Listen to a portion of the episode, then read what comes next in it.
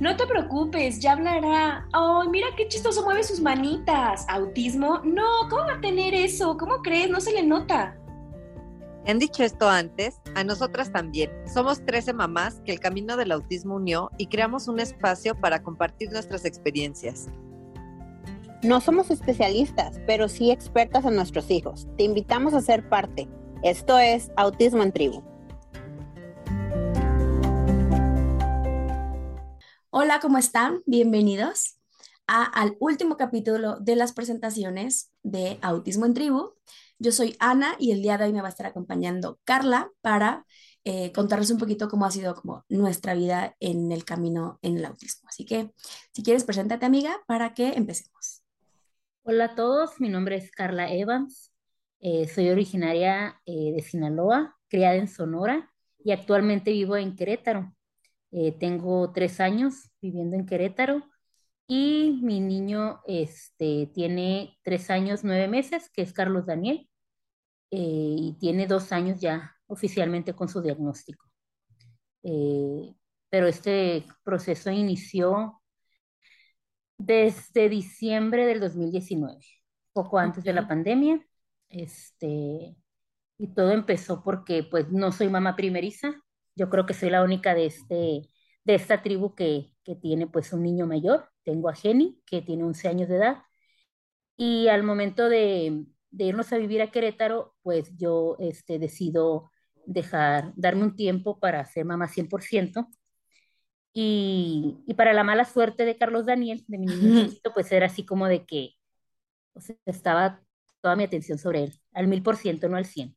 Entonces, este, con los hitos del crecimiento íbamos pues cumpliéndolos conforme este, se iba dando que el sostenimiento de cabeza a los meses, que este, el mover sus manitas, el balbucear.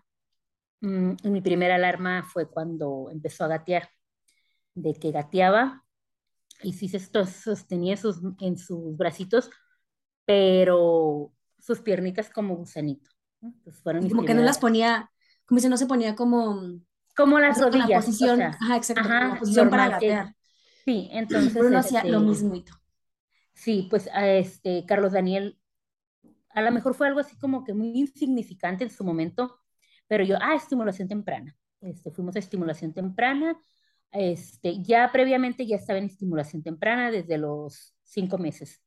Este, pero llegué a Querétaro cuando él tenía diez meses eh, lo noté eso pues, rápido y e iba para los 10 meses y posteriormente pues lo empecé a llevar a estimulación temprana, iba muy bien y yo así de que, ah, no, ya está por caminar y pues apenas si se paraba, ¿no? Este, pero sí una vez este, parándose caminó al año, al año dos meses fue que caminó y sentía que como caminaba como pingüinito que no era, o sea, no se sostenía, tenía como un balance. Entonces hasta ahí todo era como de que, ah, ok, está bien. Eh, posteriormente entró el año y ya no hacía bye ni el ven ven. Entonces, este, sí me acuerdo de, de, de, que yo así de que como vivía a la distancia de mi familia, era de que mandarles un video a mis amistades, oye, ¿cómo está el pollito? Porque así lo conocen como pollito. Entonces, este, ¿cómo va? Y todo, porque me, vine, me vine pues a Querétaro bebecito. Entonces, ay, sí, de que ahorita te va a hacer unos ojitos, ¿no? Y no, les mandaba ya no, ajá, y ajá, ya no, ya no, ya no lo hacía. Y yo, ay, pues se le va a pasar, o qué flojito, no lo quiere hacer. Entonces, este, eh, cuando lo empecé a dejar así que solito, ay, de que ven para acá a caminar, y seguía viendo ese balanceo en su, en su, en todo su cuerpecito cuando empezaba a caminar. Entonces ya empezó a tener mucho interés por las cosas que giraban. Eh, mi esposo este, practica el ciclismo este, de montaña y pues en la bicicleta, así de que la giraba. Y yo, ah, bueno, pues le gusta, ¿no? Tenía el típico triciclo y no era de hacerlo, de quererlo montar, sino de que lo volteaba y le siempre ha tenido muchísima fuerza y girar las llantas. Entonces, este, yo hago mucho hincapié que, que el autismo siempre ha estado rodeándome, orbitando en mi vida, ¿no? Tengo este, personas muy, muy queridas este, con diagnóstico de, de autismo eh, más que nada, no tanto directamente mi familia. Okay. Después, posteriormente, cuando yo este, empecé un poquito como que hablar esto con, con, personas más cercanas, me dijeron, ah, es que tu prima fulanita tiene un niño que X, o sea, no, no sabía. Entonces yo tengo eh, relación con el autismo desde, si Jenny, mi hijo mayor, tiene 11 años, fácil tengo sabiendo del autismo como unos 13 años, por medio de amistades, este, siempre hemos sido muy empáticos con, con los temas de, de necesidades diferentes, ¿no? Desde una discapacidad hasta una necesidad diferente. Este, me considero que, que, soy una persona empática siempre con eso y también en mi, en mi ramo profesional que es la ingeniería, también suelo ser muy empática en mi trabajo y todo con personas que, que tienen una necesidad. Entonces, eh, yo con Carlos Daniel específicamente y, lo y le hago hincapié mucho a las personas que, que se me acercan, es el instinto, sí, de mujer y el maternal, no se equivoca. Claro. Este, siempre supe que Carlos Daniel iba a ser diferente porque mi embarazo fue totalmente diferente. O sea, aunque son dos varoncitos, fueron totalmente diferentes. Siempre eh, me han dicho, es que pues todos los hijos son diferentes y en efecto, son totalmente, son por los opuestos mis hijos pero Carlos Daniel desde el embarazo se hizo notar. Un, embarazo totalmente regular, perfecto. Carlos Daniel nació a la semana 41, casi las 42 semanas, porque 41 semanas, 5 días. Y desde un principio dije, este va a hacer lo que quiera porque pues, nace cuando él quiera.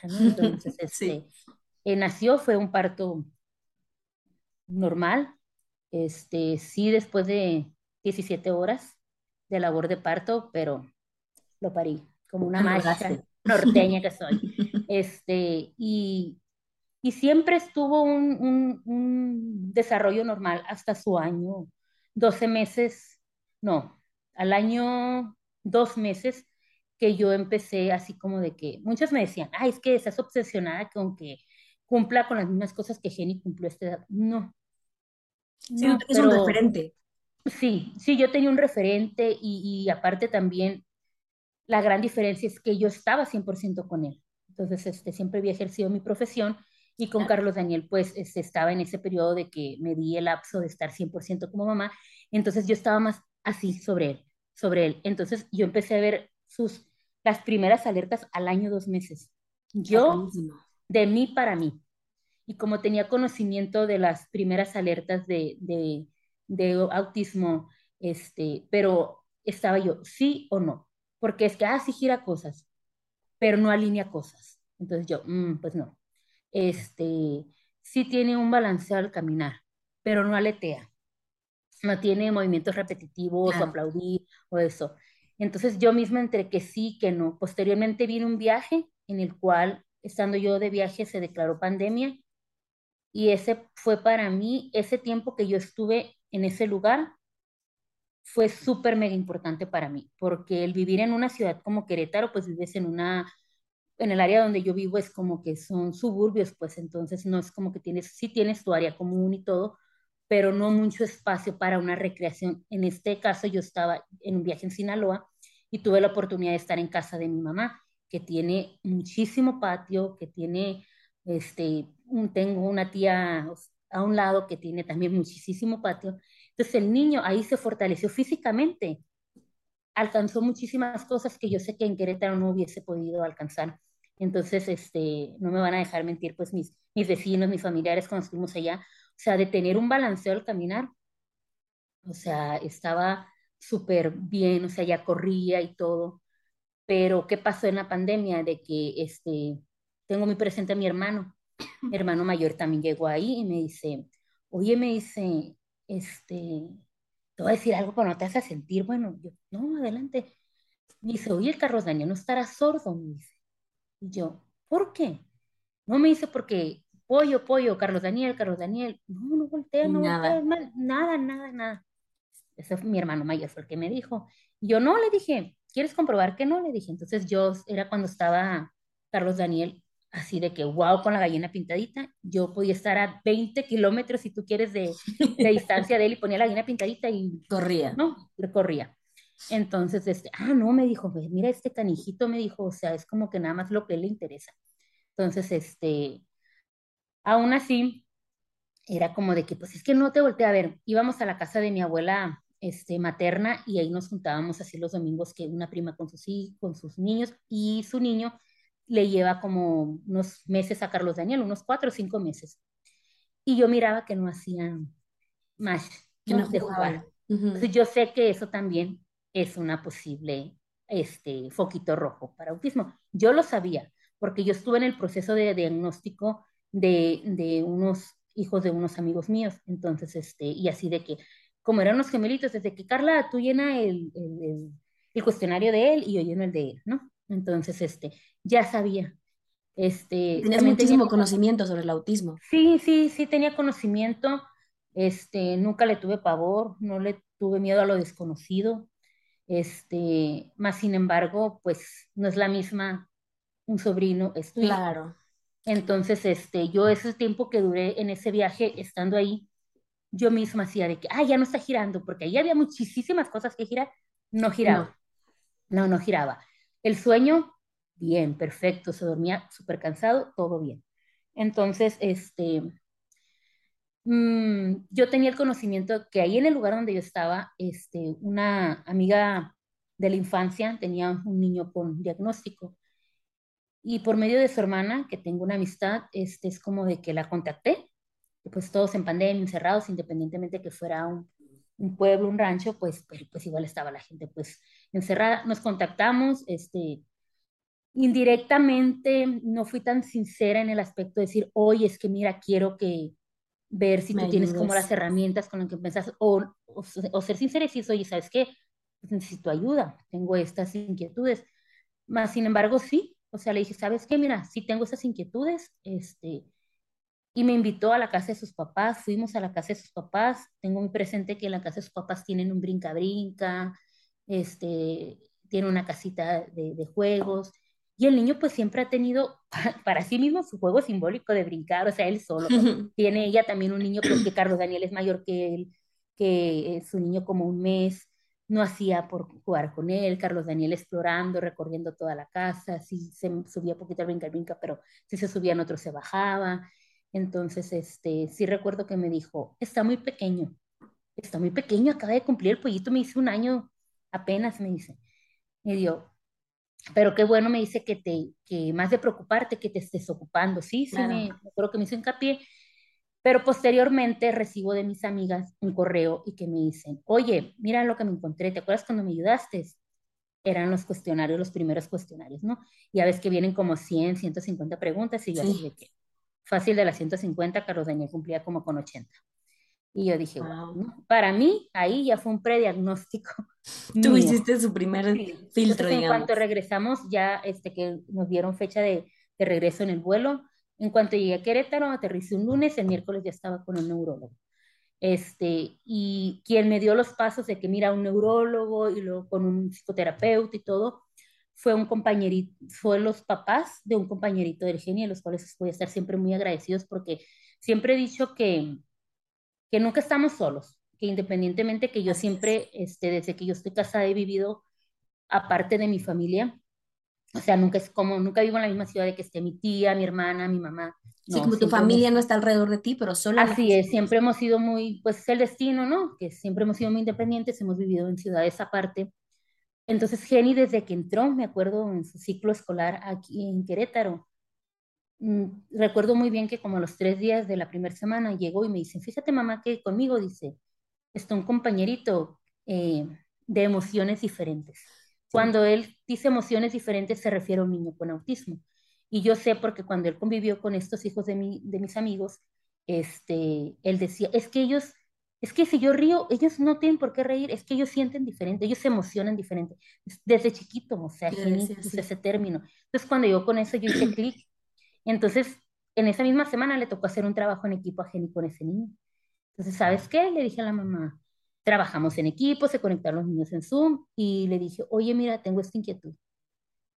Ay, ¿qué, ¿qué edad tiene? No, pues en ese tiempo tenía un año, seis meses. No me dijo, mi respeto, fíjate que yo a mi hijo, como hasta los tres, cuatro años, y porque me dijeron en el kinder, ¿y por qué te des inquietud? No, mira, le digo, pues tengo, este, contra qué comparar que esté mal, este, que compares contra el otro hijo, pero había cosas que me hacían ruido.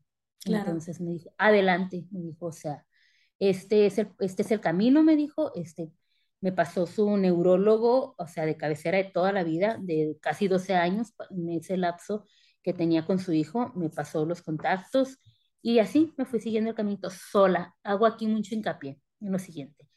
Yo este proceso, todo un año, yo lo viví sola.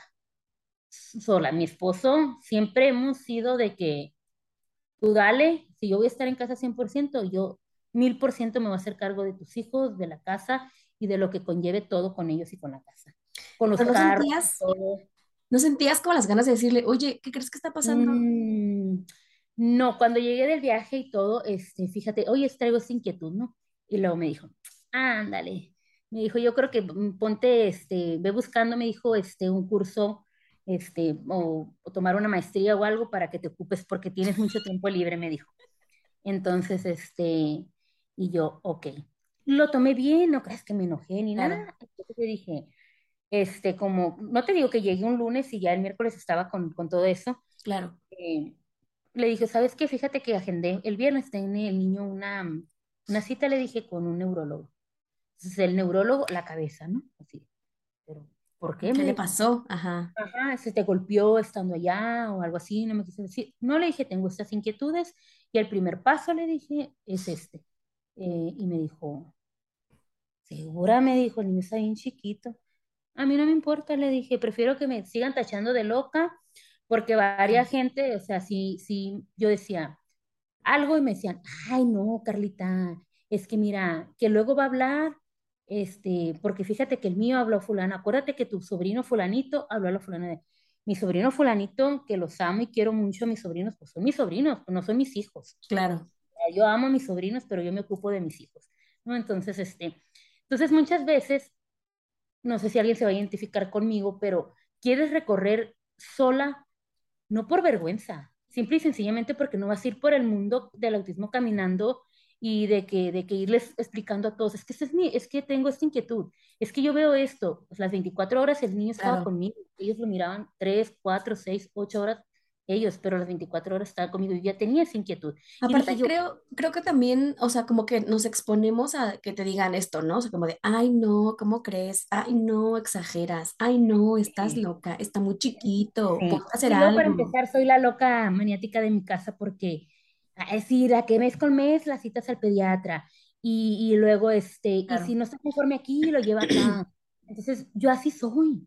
O sea, yo soy, yo, yo soy, yo tengo una maternidad cero típica, o sea, no voy con, con el, con, con la corriente, o sea, este, mm, si tengo una inquietud, pues yo dije yo, pues no pasa nada, o sea, lo voy a claro. llevar, no tiene nada, no Sí, pasa más nada. vale que te digan, no, tú está perfecto con su hijo y ya te quitas como ese Sí, y peso ya, a que digas, híjole, ¿no? O sea, tuve mi inquietud y no lo, no Y no lo lo hice, o sea, sí, seguí mi instinto. Entonces, este, se llegó el día de la cita, fuimos y tengo muy presente que no era carriola, era carro casi el, que, el de Carlos Daniel en ese tiempo y lo quise yo llevar con el doctor. Y el doctor me estaba entrevistando y a la par que me estaba entrevistando, pues obviamente estaba observando al niño. Entonces, este, me dijo, yo sé a lo que vienes, me dijo. El niño no tiene autismo, está muy pequeño para diagnosticarlo. Wow, Y yo, me dijo, ¿tiene contacto visual conmigo? Me dijo. Este, y, le hablé, este, le hizo como cariñito y le, y le correspondía. Pero, o sea, por lo que platicamos vía telefónica, me dijo, por las este, alarmas que tú consideras que él tiene, le voy a hacer un electro primero. Ok, me lo agendó. Entonces, cuando el electro, le dije a mi esposo, sí, ahí sí le dije, oye, fíjate que, pero ¿por qué? Me dijo. Y ya le dije, mira, yo tengo esas inquietudes, ya tengo tantos meses con estas inquietudes. Este, yo admiro mucho la capacidad de, de, de escucha que tiene mi, mi esposo, ¿no? Entonces, este, eh, es un hombre, aparte de que muy íntegro como persona, como trabajador, como lo que tú quieras, o sea, como compañero de vida, es una persona que te escucha, pero te está observando, pues, cómo, cómo claro. le estás. Entonces, él sintió esa necesidad de que aquí no está una loca maniática mamá, o ¿no? sea, como, de verdad trae es en una, serio. trae una preocupación y me apoyó. O sea, ¿sabes qué? Vamos a ir al electro, ¿no? Y yo, ay, gracias, ¿no? Y ya ves que pues eh, el electro era de que en sueño profundo era, Claro, que no va a dormir todo el día y que no sé qué. sí, la vigilia. híjole, híjole, híjole, o sea, es algo de que, ay, no te vas a dormir, y Diosito, Diosito, que no se va a dormir. Gracias a Dios, fuimos y en cuanto le empezaron a, a poner todo, mi esposo dijo, no, no puedo con esto, dijo, este, qué valiente, me dijo, suerte, te veo en la casa. Me dejó, me dejó ahí con la técnico y este, es que es su talón de Aquiles, sus hijos, no, pero más, Carlos Daniel. Entonces, este, y ya, yo, eh, para esto, eh, con mi hermano el menor y mi hermana la mayor, este, era de que, ah, le estoy haciendo esto y le mando una foto y mi hermano el menor, pero tienen que ponerle todo ese cablerío. Y oye, pues, pero ¿por qué? Entonces, pero no se manejaba un tema en sí, era como que a esta loca algo le quiere encontrar o algo así, ¿no? Claro. Entonces, más sin embargo, no me decían nada, ¿eh? Era como de que, ah, suerte, que todo salga bien y así. Eh, entonces, este, no cuestionaban nada hasta el momento. Me dieron el resultado y todo, este, y me dijeron, sí, este, te voy a canalizar, me dijo, con la, el siguiente paso, que es con la neuro, neuropediatra. Fui con la neuropediatra y luego neuropediatra con la neuropsicóloga. Y sí, ya la evaluación de Carlos Daniel empezó, fue, fueron cuatro semanas. Y cuál le dije a mi esposo, mm, fíjate que le voy a hacer esto. Y me dijo, ¿hasta dónde? Y yo, hasta donde tenga que, que llegar. Bien. Se llegó ahí este, el diagnóstico y sí me dijeron que no sé qué le pasa a México, pero creo que sí ha avanzado. De, de dos años para acá sí ha avanzado porque gracias a Dios en este, este, pues en estas tribus que se forman, en estos grupos de apoyo, pues conoces que hay muchísima gente igual que uno, ¿no? Pero de dos años para acá sí ha avanzado, porque a mí como que sí, como que temiendo, un especialista como que temiendo me dio el diagnóstico, ese especialista me lo dio, pero temerosa. Es como que yo sentí, sí lo tiene, pero, pero es como que, pero no se preocupe porque mira, estas terapias y este y el otro, no, no, no, no, no, no, tú no te preocupes por mí. A mí, tú como, como profesional de la salud y de este ámbito, dime sí y no, y qué es lo que hay que hacer, yo me voy a ocupar de lo demás. Claro. ¿no? Entonces me acuerdo que me dijo, wow, me dijo, porque sentimos que el mexicano, me dijo, no está preparado para esto. No le dije, pues si habíamos mexicanas, le dije, y con ovarios bien puestos, ¿no? Le digo, pues, este, eh, hasta el momento yo firme y todo, mm, yo nada más estaba queriendo que me lo dijeran, pues, porque yo sabía, yo, yo lo sabía, entonces mi corazón me lo decía, mi mente, mi ser me lo decía. La mirada de Carlos Daniel me lo decía. Siempre he dicho que con su mirada me ha dicho todo. Entonces, aún así, con ese, este, pues se le va a decir primer diagnóstico, empecé a trabajar con terapias. Y mucho, mucho, mucho de la mano de, de, la mamá de este compañerito de mi hijo del mayor, que no me soltó de la mano, que ahora esto, que ahora el otro, y que mira, que, que, o sea, un apoyo enorme que yo, o sea, este, quisiera que todo el mundo lo tuviera porque este, sé que hay personas que no saben ni por dónde empezar. Claro. Entonces, este, yo, yo, yo tuve mis inquietudes, tuve personas que en un año se fueron este, acomodando todo. Y aún así, mis hijos tienen doble nacionalidad. Dije, me voy sobre la USA. Oye, Carla, y duda, ¿cuántos años tenía el pollito cuando lo, le dieron el diagnóstico ya formal aquí en México? En México ya formal tenía un año, nueve meses. Ok. Un año, nueve meses. Y todos me decían, pero es que está muy pequeño. No importa. No importa. Fui al otro lado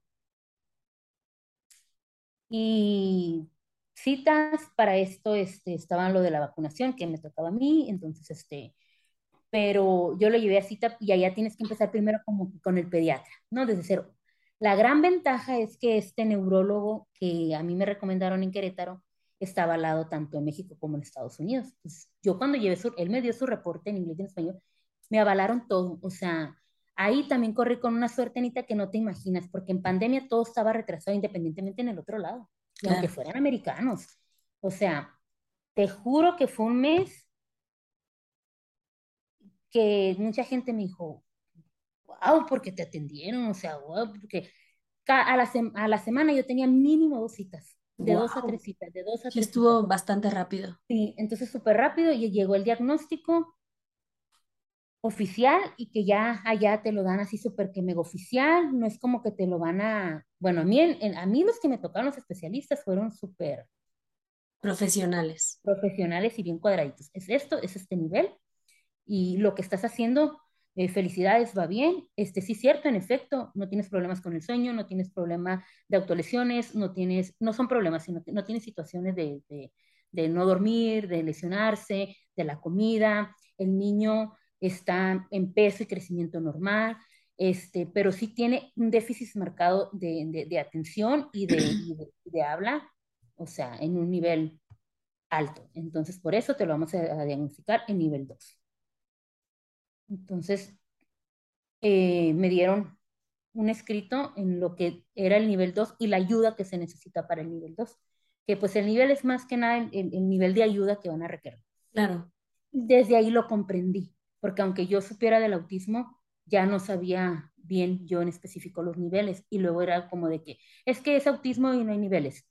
Pues sí hay niveles, sí hay niveles. Entonces, ah, que digamos que no, el autismo es el autismo y es el espectro, sí, pero yo soy de las de que tiene que haber un nivel para ver tú las necesidades específicas. Eso a mí me ayudó mucho, me trajo con otro panorama y hasta ahí ya llevaba yo año y medio avanzado en esto y sin, y sin decir tal cual.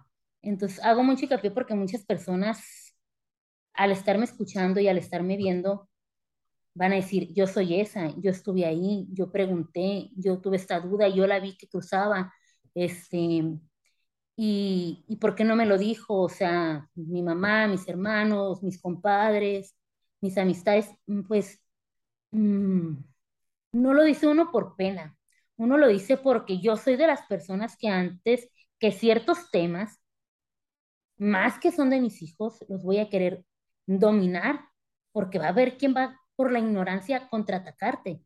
Y yo pues tener las herramientas como para que decirte no, ni madres, ¿no? Ay, perdón el léxico, pero en ese aspecto, por eso tal cual lo hice, porque soy de que si mi hijo va a tener una necesidad diferente, yo voy a ser especialista, la principal especialista en esa necesidad diferente de mi hijo. Entonces, desde el momento que tuve ese diagnóstico, este, ahí no tuve ningún duelo, nada. Yo crucé a México firme, ¿cómo le fue? Muy bien, todo, pero yo así de que tragando saliva, conviviendo con mi familia. Entonces, no es que uno quiera ser la guerrera más fuerte de Dios o de que yo todas las puedo, no, pero sí soy de que con lo mío, mío, mío de mí, para mí, lo mío de mío de mí es yo, mis hijos y mi esposo, esa es mi familia, o sea, amo, adoro a mis sobrinos, hermanos, mi madre, pero a lo mío no lo toques, pues. Entonces, este, hasta no estar yo preparada, consciente, y nunca voy a estar al 100% preparada en el tema, no voy a ser un especialista, pero sí, como decimos en nuestro speech, o sea, no somos un especialista, pero sí somos, yo sí me considero una, este, mamá que sabe las necesidades de su hijo qué tiene, qué no tiene, qué requiere. Entonces me, me ocupé. Y ahí ya mi preocupación, ya, pues ok, ah, ya te dijeron autismo. Y no sentí el balde de abuelada, no sentí este, que el mundo se me venía abajo, no. Yo ya, una vez que tuve eso en el otro lado, tuve mi tiempo como de 20 minutos entre que estaba haciendo fila para, para una hamburguesa. De decir, era todo lo que quería. Allá ya me dijeron sí, acá me dijeron requete sí. ya, o sea, ya lo tengo, ahora lo que sigue. Entonces, este, obviamente yo iba a regresar a, mi, a, Querétaro y es mi primer, o sea, lo iba a hablar con mi esposo. O sea, ¿tú te fuiste a Estados Unidos y no le dijiste a tu esposo que ibas a Estados Unidos? No, sí, sí, sí, sí, sí. Ah. Porque, este, porque me iba de verano pues a Sonora. Sonora, pues, este, yo cruzo, este, mi, mamá vive en Nogales, Sonora, que es frontera con Estados Unidos, entonces, y mi suegra vive en Tucson, Arizona, entonces es como de que yo iba a mi mes de verano, o sea, pasarlo con las familias, pero yo fui a atacar el sistema de salud del otro lado, entonces, ajá, sí, la verdad, este, así de que todo se puso, o sea, o sea, agradezco a la vida, a Dios, a todos los medios que se pusieron, porque no te digo, yo tenía mínimo tres citas por semana. Entonces, este, eh, confirmé, fue una confirmación de diagnóstico. Entonces, este, ya cuando regresé a Querétaro, lo hablé con mi esposo. ¿Sabes qué? Mira, esto, esto y esto, y esto es lo que se va a hacer. Y mi esposo es así, ¿eh? Tú le dices 1, 2, 3 y se va a hacer 4, 5 y 6 sobres, ya. Ya traes el plan, tú ya lo estudiaste, ya no lo analizaste, ya viste costos-beneficios, entonces ya, yo ya le, ya le, mira, nunca había planeado tanto como cuando hablé con él. Este, es frío, o sea, eh, es un hombre de que, ok, por sus hijos piensa en frío, de que, ah, esto ocupan, esto se va a hacer, no se va a poner a, a discusión las necesidades de los niños. Entonces, le empezamos, empezamos, empezamos. Tanto fue el apoyo de esta persona que con su grupo de, terapeutas de toda una vida de su hijo, formaron un grupo en este centro, este, eh, acá en Querétaro, de, de, cuatro niños. ¿Sabes qué? Pues vamos, este, la, la terapia conductual, todo eso. Y, y pues él empezó a tener como que un, empezó a tener este, un, un ritmo ya, ¿no? Porque pues este, estar conmigo en casa, sí le daba yo mucha estructura de que tuviera siempre horarios y todo, siempre he sido muy estructurada con, con la educación de mis hijos en cuanto de escolarizarlos hasta tenerlos en casa, siempre soy muy estructurada en eso. Entonces, este, pero le sirvió mucho. Así empecé yo con, con mis alertas, con este camino del diagnóstico. Yo lo recorrí sola, año y medio lo recorrí sola, sola, sola, sola. Y cuando yo lo hablé con mi hijo mayor, mi hijo ya sabía que su hermano era un niño. De emociones diferentes. De emociones diferentes. Mm, qué bonito. Ajá, entonces, este, eh, él ya sabía, es como que me dio a entender con su mirada, mamá, ¿por qué no me preguntaste? Yo ya sabía eso. Oh. Entonces, este, es, es el mejor hermano mayor que le pudo haber tocado a Carlos Daniel Geni, no porque sea mi hijo, o sea, yo, o sea, no me gusta ser juez de mi propio juicio, pero quien conoce a ese niño especialmente sabe no, no, no está tallado por las manos propias de Dios. No sé, me bendijo con él. Entonces, este, con los dos me bendijo, pero siempre le he dicho a Carlos Daniel, nada, ¿sabes qué? Como decimos en el norte, te cuajaste con este hermano, con este hermano mayor. Así fue mi proceso de mis alarmas y de diagnóstico. Ahora, ¿cómo fue el tuyo? O sea, ¿cuáles fueron las alarmas que te dio Brunito? Bueno, este, me voy a presentar, yo soy Ana Castro. Bueno, en la presentación ya me conocieron un poquito. Eh, yo tengo un hijo de mm, casi cuatro años. A él lo diagnosticaron a los dos años y medio. Y igual yo empecé a ver como signos de alerta, o sea, como ya lo más fuerte, como al año y medio. Pero igual, o sea, súper chistoso, igual que Carlos Daniel. Mi hijo siento que tardó en tener como los hitos del desarrollo, ¿no? O sea, cuando gateaba, gateaba como gusanito justo, este, empezó a caminar como más tarde entonces yo en ese momento estaba en un grupo de amigas que tenían eh, hijos como de la edad más o menos, ¿no? Tal vez uno un poquito más grande, un poquito más chiquito, pero yo estaba en un grupo así. Entonces yo veía que así de pronto subía fotos de que, y ya está gateando, y ya está caminando, y yo veía que mi hijo se rezagaba y se rezagaba y se rezagaba. Y yo decía, bueno, pero pues es que es normal porque ellas son niñas y las niñas se desarrollan más rápido. Y luego de pronto, así que mandaban videos de que empezaban a hablar todos. Y yo decía, bueno, o sea, mi hijo, ¿sabes? O sea, como un poquito, no sabía que, que podría ser autismo, pero estaba un poquito en negación, como de, ay, no, o sea, un poquito hippie de, ya va a ser a su tiempo, él va a estar bien, ¿no? O sea, yo veía que sí los alcanzaba, pero que se tardaba. Y cuando empezó a hablar, no hablaba, o sea, no decía muchísimas palabras, decía máximo cinco, pero exagerando, o sea, decía que decía papá, porque no me decía mamá, me decía papá, decía agua, a veces decía abu, ¿sabes? Tenía como algunas palabras así sueltas y no siempre las decía. Pero yo decía, ay, pues ya se va a empezar a, ya va a empezar a hablar, ¿no? Ya se va a empezar a soltar. Y como a los, como al año y medio, se muteó. Las poquitas palabras que decía se fueron. Ya no decía ninguna palabra. También estábamos a, a mitad de pandemia y para mí era un claro, pues es que cómo va a hablar si no ve a más niños y pues solo nos ve a adultos, ¿no? Entonces yo decía, es que es eso, claro. Cuando cumplió dos años él en, en octubre, hice como una mini fiesta en una ludoteca de cinco niños y había dos niñas, igual del grupo este que te digo, que las invité a la fiesta y dos primos, ¿no?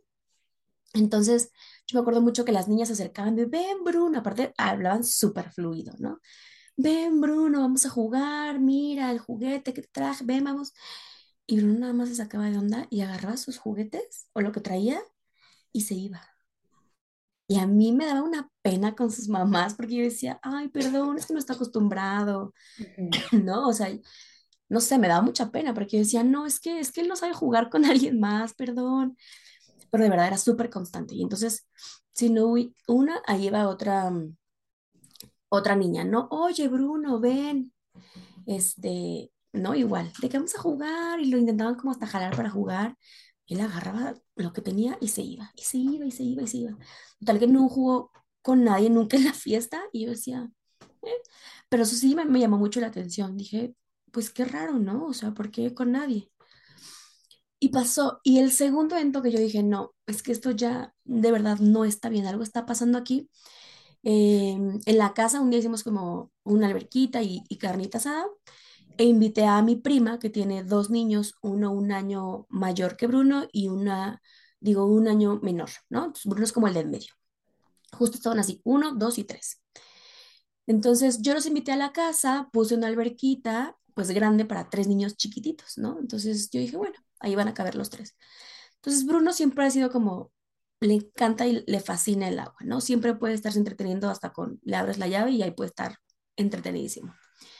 Entonces yo recuerdo que ese día pusimos la alberca y él estaba súper a gusto, él según nadando, era muy feliz.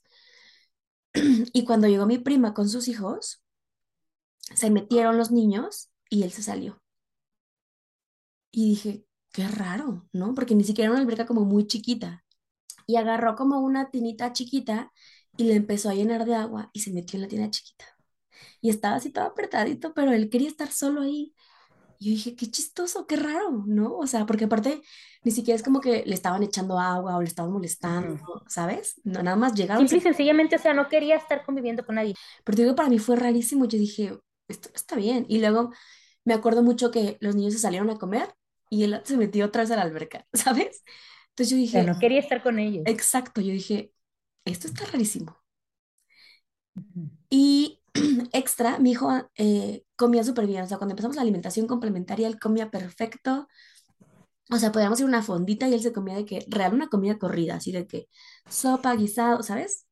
Todo, se comía todo. Y de pronto empezó a quitar alimentos y quitar alimentos y quitar alimentos y quitar alimentos. Y cosas que antes era súper normal que quería, ya no, y ya no, y ya no, y ya no. Y claro que también ahí me preocupa muchísimo.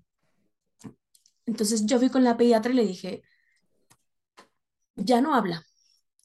Hizo estos eventos como sociales raros, o sea, como estos, estos, eh, sí, estas cosas que pasó más como un tema social raro. Eh, y lo de la comida, ¿no? Y me decía la pediatra como de, no, tranquila. Este, me decía, me acuerdo mucho, mi hermano habla a los seis años, todo bien, no te preocupes. Y yo, ok, Así pasa. Es que a veces les gustan esas texturas y a veces no. ajá, exacto. Me Mm. decía, mira, si quieres vamos a mandarle este, estimulación temprana para que tú no te preocupes y vemos. Y yo, ok. Pero claramente estábamos en pandemia, entonces la estimulación temprana era por Zoom, pues eso jamás iba a jalar. O sea, yo me ponía con todas las cosas que nos pedían en el Zoom y mi hijo se iba y jamás regresaba. O sea, era imposible. Y de pronto eh, empezó a hacer otras cosas un poco como extrañas. Por ejemplo, bueno, para mí eran extrañas en ese momento. Nos dormíamos, o sea, él dormía, se dormía a las 8 de la noche, pero a las 3 de la mañana se despertaba, ¿no? Y ya no se volvía a dormir hasta las 6 de la mañana, ¿no? Y se despertaba a las 9. Pero de 3 a 6 se ponía a balbucear, o sea, yo decía, se ponía a platicar, pero balbuceaba. Se ponía a, a, según el platicar, se ponía a brincar, o sea, se cuenta que eran como las 3 de la tarde. Él traía toda la pila del mundo. Y lo que más me sacaba de onda es que de pronto se despertaba y se ponía a reír, así, pero una risa, o sea, se cuenta que le habían contado el chiste más espectacular de la vida, no paraba de reír. Y la verdad es que yo en mi ignorancia, a mí me daba mucho miedo, yo decía, mi hijo está viendo fantasmas, ¿sabes? Es que suele pasar. A Carlos Daniel sí le pasó en una claro, así de que, pues, ¿qué está viendo? ¿O cuál fue el sí, chiste? sí, sí. O sea, Claramente en la noche, en las 3 de la mañana, se despertaba a reírse y yo decía, mi hijo de fantasmas, ¿sabes? Yo así, en mi ignorancia total, espantadísima. y, y claro que, o sea, lo que decimos algunas, ¿no? Claro que me puse a googlear, entonces yo googleé, ¿por qué mi hijo se ríe solito? Y claro que me apareció autismo. Y yo decía, mm, ok, pero claramente tenemos como muy marcados estereotipos de lo que es el autismo, ¿no? Lo que tú dices, eh, de Girar, girar o aletear Mm. o como tener mucho balanceo o alinear cosas. Entonces yo veía todo lo del autismo estereotipado y yo decía, mi hijo no hace esto, mi hijo no se pone de puntitas, mi hijo Ajá. no alinea, mi hijo, entonces yo decía, claro que no es autismo, o sea, algo está pasando, pero no es autismo. Entonces ya después eh, igual, o sea, no me acuerdo, no recuerdo qué otras cosas, pero igual yo ponía, ¿por qué mi hijo hace esto? Autismo. Y Sangugu diciéndote, Ajá, pero yo decía, no, porque mi Mm, hijo no hace, ¿sabes? O sea, lo que decimos Sí, en las películas lo estereotipado, mi hijo no hace eso, mi hijo no alinea, mi hijo, pues todo tocaste un puntito en las películas estereotipadas. Dices autismo. Ah, es que este Es un genio, claro. Y sí, genio yo. Ya cuando dicen yo omito, guardo un Sí, silencio claro. de... mm, Entonces yo decía, no, pues no, no es autismo. Entonces, pero ya de pronto iba como creciendo y creciendo y creciendo mis inquietudes. Y sí, un día llegué con, con la pediatra y le dije, mire, no es que me dé miedo, no es que yo eh, me asuste, pero yo quiero saber qué tiene mi hijo para poderlo ayudar. Entonces ya me vio como tan, ¿sabes? Como tan montada mi macho que me dijo, ok, te voy a mandar a un lugar para que le hagan el diagnóstico. Aparte, me acuerdo perfecto que un fin de semana antes de que yo fuera con la pediatra, eh, yo igual tuve como un ángel que me ayudó muchísimo, que fue una amiga que casualmente ese día eh, me dijo, se acercó y me dijo, es que mi hijo es autista. Y me empezó a contar, ¿no? Y yo dije, lo tomé como una señal, te lo juro, yo dije, ¿cuántas personas en la vida se me habían acercado a decirme mi hijo es autista? Para mí el autismo jamás fue cercano, en mi familia no hay, yo no sé, nunca había tenido tan cercano el autismo hasta que mi hijo llegó. Entonces, cuando ella se me acercó y me dijo, es que tengo que contar que mi hijo es autista y bla, bla, bla, bla, bla, y yo decía, esto es una señal. Me mandaron como a este especialista, que era la, neuro, la neuropediatra. En la primer cita que tuve con ella, me hizo este, muchas preguntas, mi mamá iba conmigo Ujú. y me dijo, yo creo que duró como una hora la cita, y me dijo, están, están como, o saben que Bruno puede tener focos de, de autismo. Y mi mamá y yo nos volteamos a ver y le dijimos sí. O sea, como muy Muy natural. casual, ¿sabes? Muy natural. Dijimos sí, sí, sí sabemos. O sea, no fue algo nuevo para nosotros, ¿sabes? Porque nosotras sabíamos que, que, que el autismo podría ser una posibilidad. Ujú. Entonces me dijo, ok, le voy a hacer estos dos estudios y ya, ¿no? Le hicieron los dos estudios, pero ahí yo, o sea, cuando me dijeron, "Tu- su hijo tiene focos rojos, me dijeron, tiene mm, eh, altas posibilidades, o no, riesgo alto de autismo, así, así fue el diagnóstico, riesgo alto de autismo por, este, chat se llama, creo, la prueba.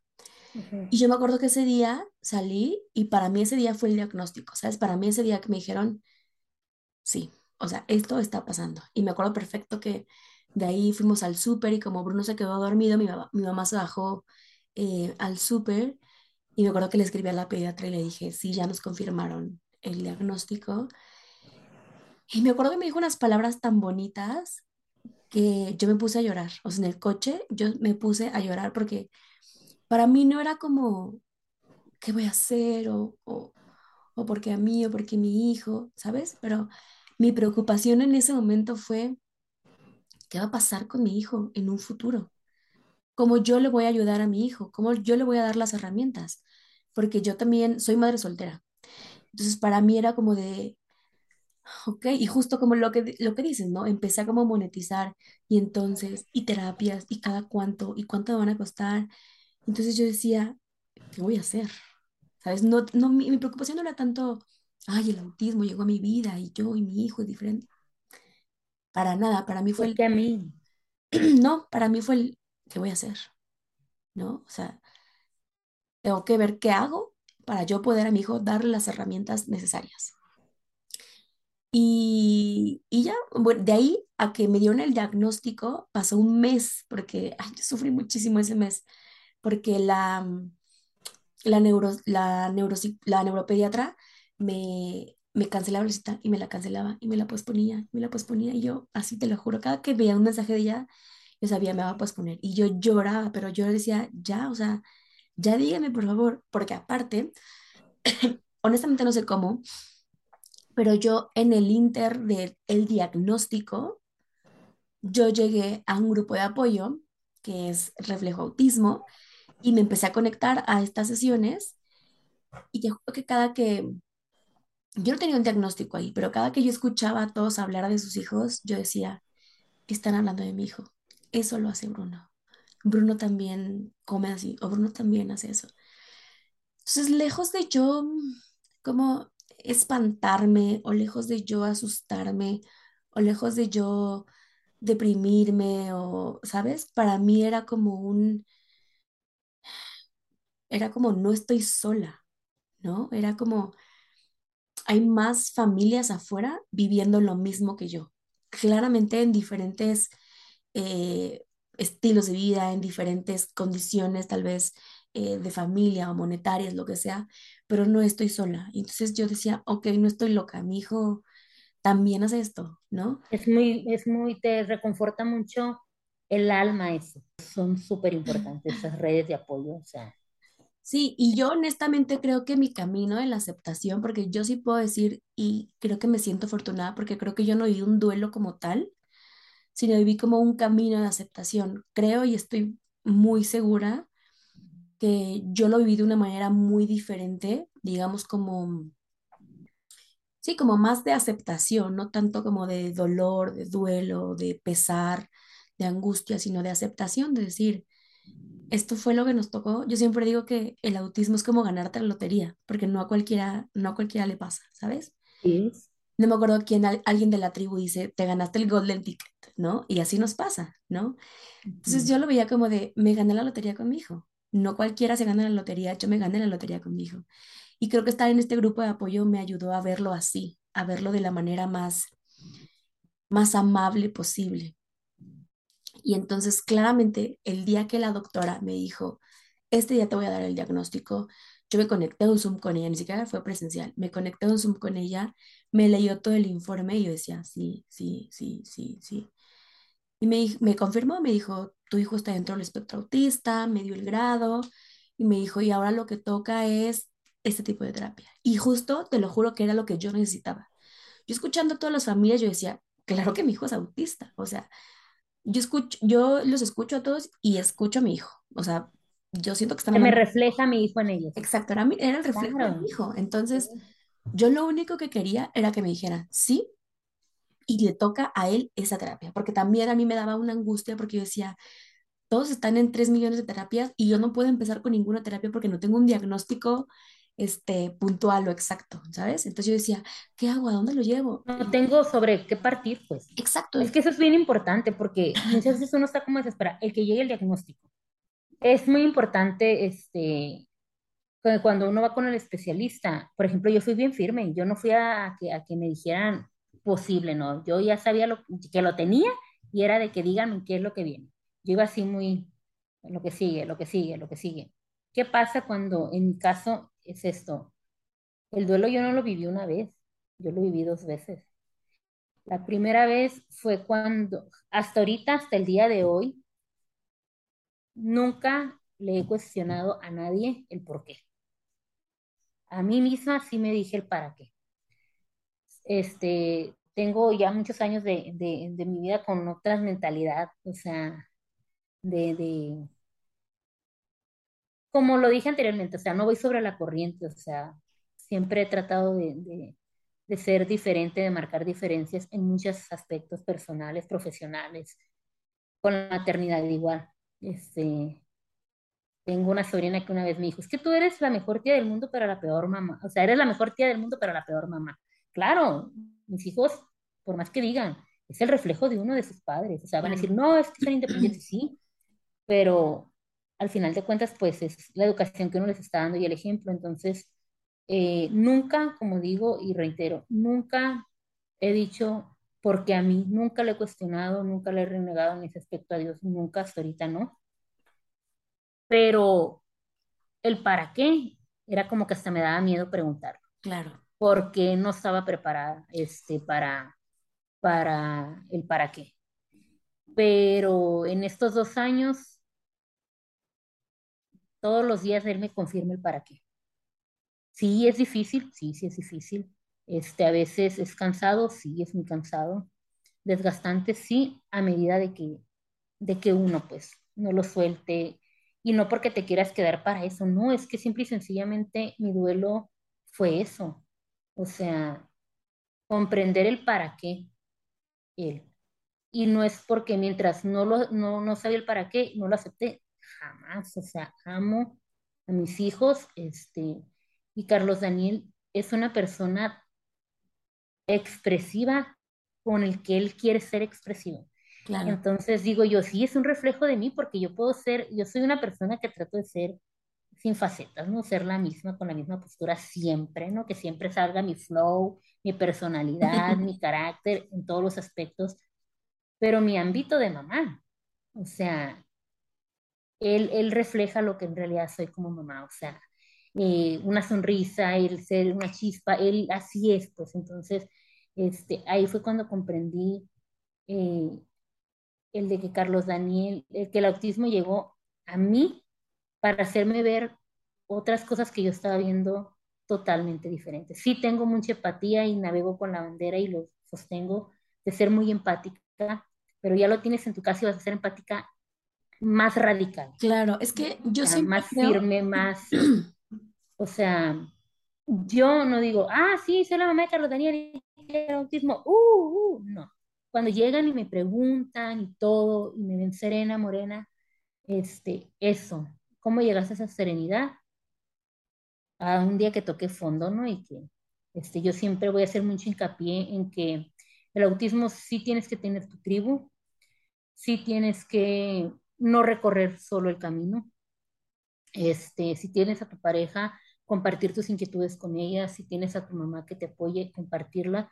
Este, eh, ¿Por qué? Porque si no, el cuerpo es una maquinita. Y a mí me pasó que, que mi tocar fondo fue hace meses. Este, un día desperté y mordiéndome, se ríen, ¿no? Cuando lo cuento, pero casi mordiéndome mi oreja. ¿Por qué? Porque tuve un parálisis facial. Y todo el mundo, ay, la presión, la obesidad, es que esto, que lo otro. No, siempre navego también con la bandera de ser obesa, pero yo siempre me hago mis análisis y todo. este, y no, simple y sencillamente era tener una obesidad que te estabas acumulando emociones. Entonces, que no estabas compartiendo, no estabas sacando todo. Ni y te callaste mucho. Te callaste mucho. Mm, sí, porque a veces. mucho, ¿no? Sí, este, siempre soy muy firme de que este, que somos un matrimonio muy independiente de, sacar a sus hijos, este, que él y yo somos el apoyo de esta, los dos pilares y Dios de, esta, de este matrimonio.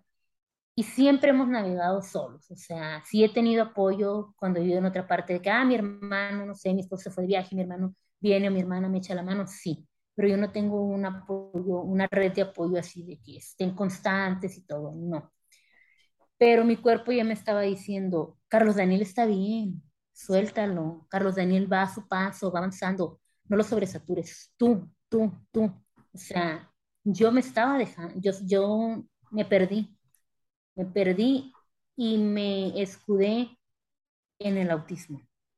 El autismo, yo no soy el autismo, o sea, yo no represento el autismo, o sea, mi hijo estaba bien, estaba en sus terapias, estaba en sus tiempos, estaba avanzando a sus tiempos, pero yo me estaba sobresaturando para mí misma, era como de que es que ya fue terapia conductual y ¿por qué no logra esto? Y es que ya fue terapia cognitiva y no logra esto. Como que y toda su vida se lenguaje y no Toda logra tu esto. vida, ¿no? Se, vol- se volcó como a, a tu hijo, Sí, ¿no? A, ajá. autismo. ¿Y qué pasa? Entonces, 100%. y así un súper foco de alerta y un stop que les invito a todos, o sea, hay gente que gira alrededor de ti, estaba eh, mi hijo, mi hijo y mi esposo, ¿no? Que eran muy preocupados porque para los demás, una llamada, ¿cómo estás? Aquí todo bien, llevando y trayendo niños, ah, la comida, esto, lo otro, bla, bla.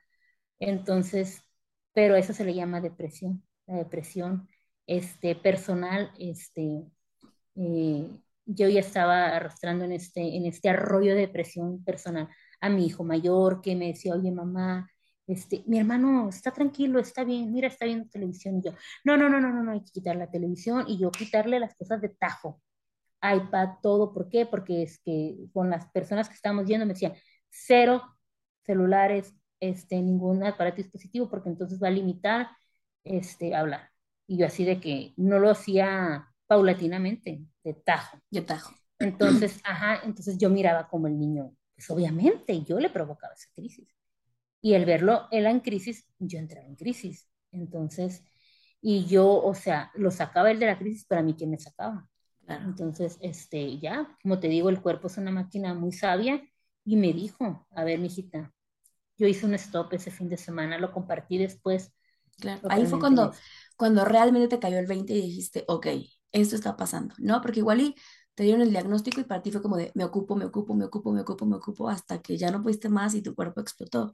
Y Así es súper importante ese punto, ¿no? También como Sí, el autocuidado es súper importante, tener tu red de apoyo, la vecina y todo, o sea, sí, cierto, no estaba en mi estado natal, no estaba en mi ciudad natal, cero, este, alrededor, pero indirectamente sí tenía una red de apoyo.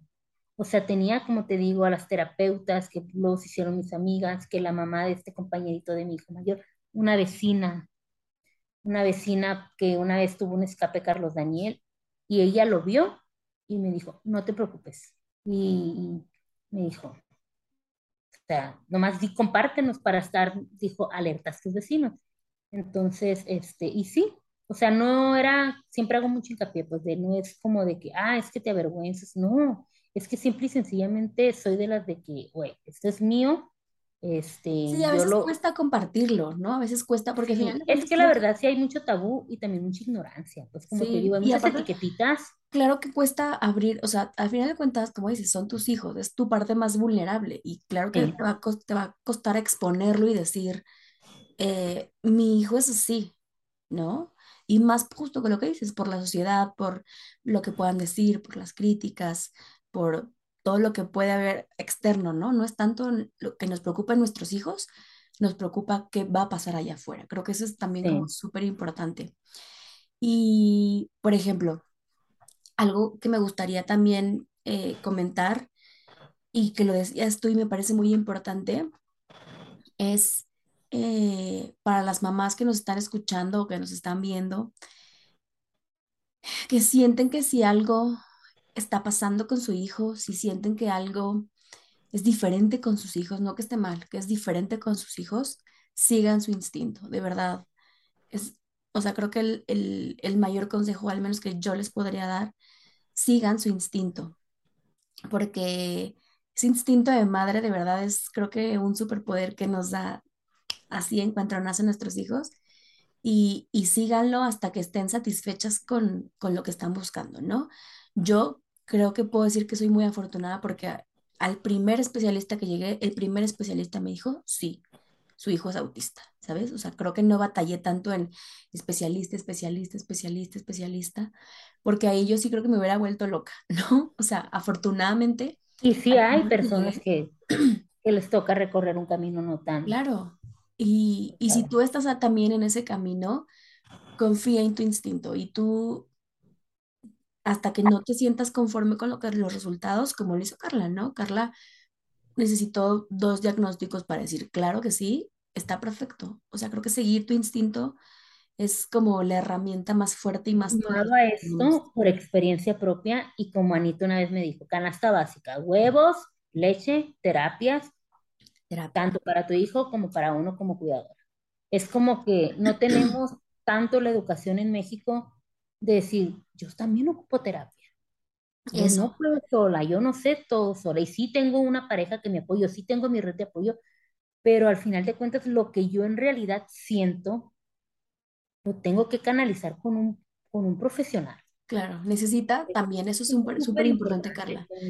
siempre, la canasta básica, Como terapias. cuidadoras principales, parte de nuestro autocuidado es buscar terapia y es buscar ayuda. Y no quiere decir que porque busques terapia estás mal o estás loca, ni al caso, pero necesitas, así como tú eres como sostén de tus hijos, necesitas que alguien más sea sostén para ti y tú necesitas desahogarte para poder seguir sosteniendo a tu hijo, ¿no? Entonces, o sea, igual, consejo que yo les puedo dar es, uno, sigan su instinto, dos, busquen terapia siempre, porque el cuidador siempre necesita terapia, y tres, eh, tengan un grupo de apoyo, busquen personas que estén pasando por lo mismo por lo que tú estás pasando, y eso lo va a hacer mucho más ligero, mucho más ameno, te vas a sentir justo que no estás loca, que no estás sola, que no exageras.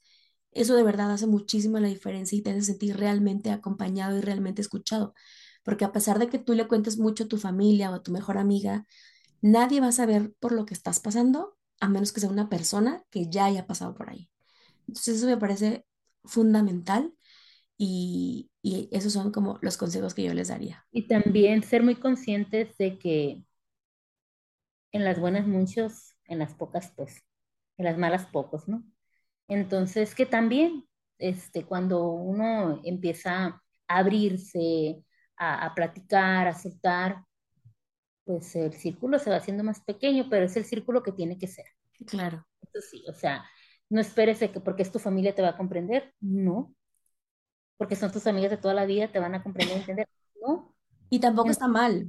Está- No, tampoco está mal porque hay que comprenderlos, o sea, el que no sabe, si no va a sumar, pues que no reste, ¿no? Y que, y que se aleje. Entonces, este, mm, ahorita ya lo podemos así decirlo como que más libre, no quiere decir que en su momento no dolió, gracias este, a Dios y a la vida me ha rodeado de personas muy empáticas, este, mis amigas, pocas, pero han estado ahí. Este, yo compartí con ellas este, un escrito, un proceso, un desahogo que yo estaba llevando en una terapia, lo compartí con, con, con mi eslabón de amistad, en el que estaba incluida mi sobrina, mi hermana, amigas de, de, de la niñez, de la universidad. Y ese eslabón, o sea, es como que no esperaba menos de ellas, o sea, es como que se entrelazó más, se hizo más fuerte y, y es, son 24/7. Entonces, este, es muy, muy importante. Yo soy ese ejemplo de que soy una persona que vive a la distancia. Entonces, este, yo les comparto, pues, cómo lo viví. Este, a lo mejor totalmente diferente. Alguien se va a identificar conmigo de que en efecto estoy sola, estoy aparte. Todo es posible. Siempre hay una persona afuera pasando por lo mismo que uno. Tal cual uno lo está pasando, otra persona igualmente lo está pasando. Así es. Entonces, este, yo también invito eso porque gracias a mi tribu, eh, pues el tener siempre a alguien que te escuche, que como dice Anita, esté pasando realmente por lo que tú estás pasando, te sientes, o sea, que respiras hasta más libre. Ay, sí, cierto, también tuve una terapia, no, pues que sí, o sea, eso estaba teniendo, no, pues que sí. Aparte que te dan, o sea, tips súper buenos, o sea, Claro. Sí, es eso también ayuda mucho.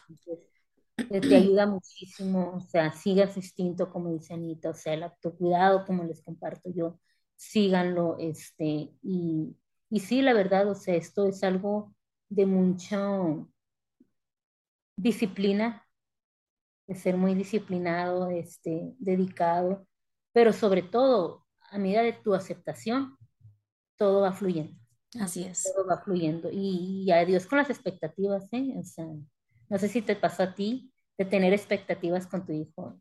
Yo creo que, o sea, ahora, hoy me doy cuenta que el camino del autismo es una montaña rusa de emociones. A veces puede estar muy arriba y a veces puede estar muy abajo. Y no quiere decir que esté mal, ninguno de los dos, pero que sepan que no es un camino lineal, ¿sabes? No es, si estás en... Es si como la vida misma, o sea, la vida ajá, es una montaña rusa, el autismo también es una montaña rusa, o sea, sí. y, todo van a lograr a sus tiempos. Eso es lo que nos tiempos. cuesta trabajo. O sea, ah, es que van a entrar a preescolar a los cuatro años. Sí, es que la Secretaría de Educación Pública dice que a los cuatro años cumplidos entras a, a preescolar. También va a entrar a preescolar, a la edad que tenga que entrar, pero va a cruzar preescolar. Entonces, o sea, es darle tiempo al tiempo. Ellos nos van a definir sus tiempos. Así es. Entonces, este, tenemos que ser muy conscientes y dejarlos, porque la verdad, uno aprende a través de ellos. Totalmente.